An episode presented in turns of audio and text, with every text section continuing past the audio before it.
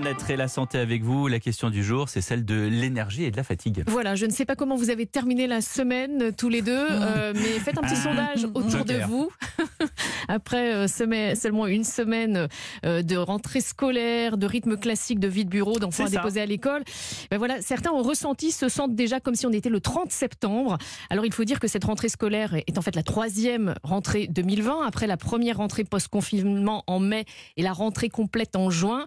Alors, est-ce qu'on est objectivement plus fatigué collectivement en cette rentrée que les années précédentes Eh bien, sans doute que oui, ce n'est pas une impression, explique le professeur Pierre Philippe. Il dirige le service du sommeil au CHU de Bordeaux. Ces contraintes, dans une certaine mesure, elles produisent également un stress psychosocial. Euh, ne vous embrassez plus, euh, n'allez plus danser, n'allez plus dans vos endroits favoris. C'est quand même une contrainte qui est imposée. Et on sait que euh, le stress majore significativement également la fatigue. Et donc oui, il y a des raisons objectives qui font que très probablement le niveau de fatigue de nos concitoyens va être plus élevé à la rentrée. Et à cette fatigue liée aux contraintes sanitaires euh, qu'on subit tous, s'ajoute aussi pour la moitié des Français qui ont été touchés par le, le Covid-19 avec des symptômes.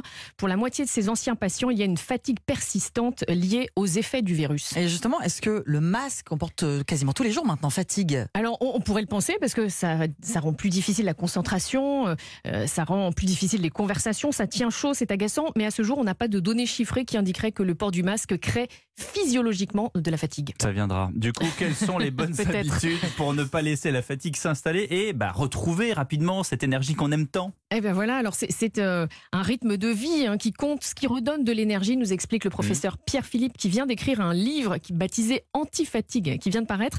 Ce sont trois habitudes de vie. Alors d'abord, dormir au moins 7 heures par jour. Euh, 7 jours dans Par- la semaine, par 7 nuit, fois 7 oui. par nuit, Oui.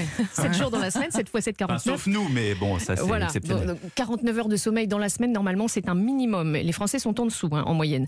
Deuxième bonne habitude qui énergise, c'est bouger, faire du sport. Alors, si on ne peut pas faire de sport, euh, courir, au moins on fait 10 000 pas par jour. C'est un- une bonne astuce à retenir. Et troisième habitude, manger équilibré.